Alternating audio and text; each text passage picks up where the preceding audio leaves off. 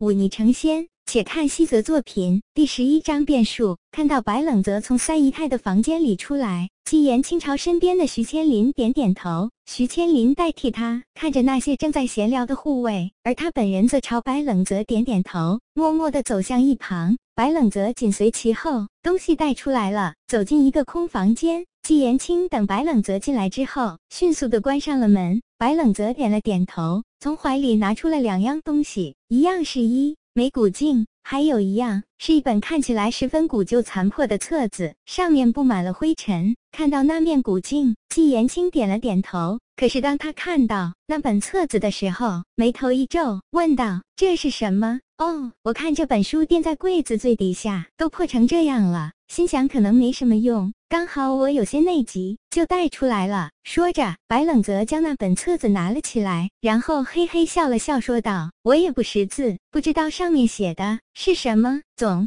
之用来擦 PX 骨还是可以的，拿过来。”季言清淡淡的说道，话里却带着不可违抗的味道。白冷泽乖乖将书递给他。季言清伸出手拿过那本薄书，随手翻开，却看到上面写的都是一些方方正正的文字，这跟他认识的字完全不同，忍不住皱起了眉头。上面写的什么？白冷泽凑过来，好奇的问道。没什么。季言清一脸的平静，一本闲书罢了，拿去擦 PX 股吧。白冷泽憨憨一笑，又问道：“这镜子值不少钱吧？”是值些钱，不过看来我们找错了，这不是那个宝库。啊！白冷泽有些遗憾地叹了口气，接着说道：“我看里面还有些兵器、字画、瓷器什么的，还以为真的找到了宝库呢。没关系，这只是开始，还有的是机会。”季言青从怀里摸出几两银子，丢给白冷泽：“拿去买点酒吧，就当赏你的。”白冷泽赶忙接过，小心收好，连连道谢。这才退出了房间。季言清带白冷泽离开房间，走到窗前朝外面偷看，再看到白冷泽果然急急火火地跑去了茅寺，这才关上窗，坐回椅子上。他眼睛微眯，盯着那面古镜，也不知道在想些什么。白冷泽走进茅寺，然后小心翼翼地侧耳倾听了一会儿，确定没人过来之后，这才小心翼翼地拿出那。本册子，他将册子整理好，深吸一口气，轻轻翻开一页，一个个方方正正的字映入眼帘，读了几句，白冷泽轻叹一口气，这册子上的字迹，言青确实不认识，因为这些字根本就不是这个世界的文字，而是来自另一个世界，白冷泽之前的那个世界。而这些字正是华夏的古汉字，只是这写着古汉字的册子又怎么会出现在这个世界里？而且这册子上写的可不是什么闲言碎语，而是地地道道的一本四着私人着作。吾随许师二十七载，袍泽接得道，或乘鹤西去，或入室闯荡，唯吾天资鲁钝，虽得许师指点，不得道也。许师之音符，吾难参透，但师之所受，无记于心。一日，无师讲解妖物成仙之道，吾突有感悟，于是另辟蹊径，以妖之血为基，灵魄为引，不参天道而寻妖道，求索三十载，终成大道，是谓妖血道。这是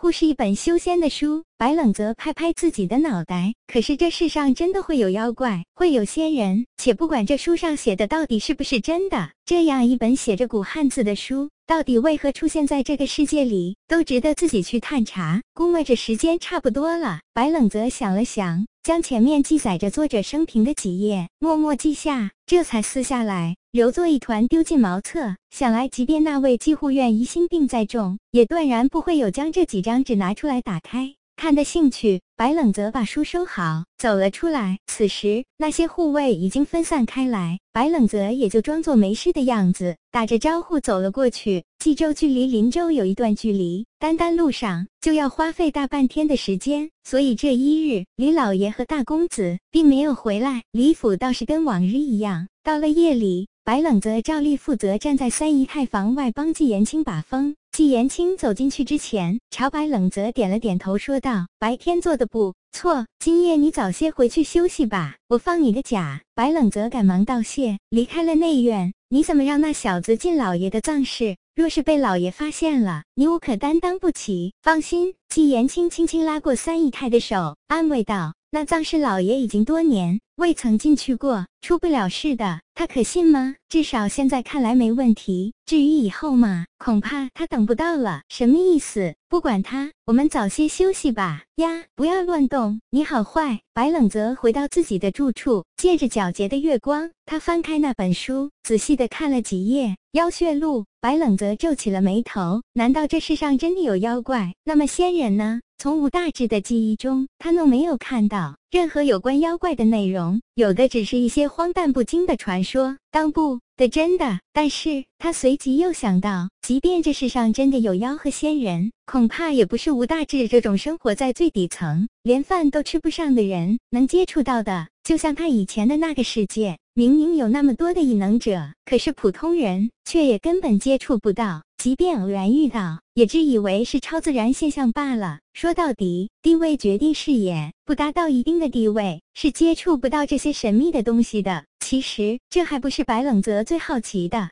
他好奇，在这本书怎么会出现在这里？难道是李老爷偶然锁的？又或者这本书也是当年李老爷盗的那座大墓中的东西？那么墓的主人又是谁？总不会是这本书的作者吧？太多的疑问出现在他的脑海里。白冷则鬼使神差的将这本书偷偷藏了起来。不管这书是什么来历，所记录的内容是不是真的，有一点他能确定，那就是一定不能让人知道他看得懂这本书上的字。出现。别墅了呢？白冷则看着窗外皎洁的月光，喃喃道：“看来那季言青果然是为了试探自己。不过这样才有意思，自己今天的行为应该是没有纰漏的。”虽然拿出这本书有些嫌疑，但如果做的太完美的话，反倒会引起季言清的猜忌。这样一来，季言清即便再精明，接下来也应该相信自己了才对。至少在找到真正的宝库之前，自己已经得了他们的信任，还有自己故意留下的那些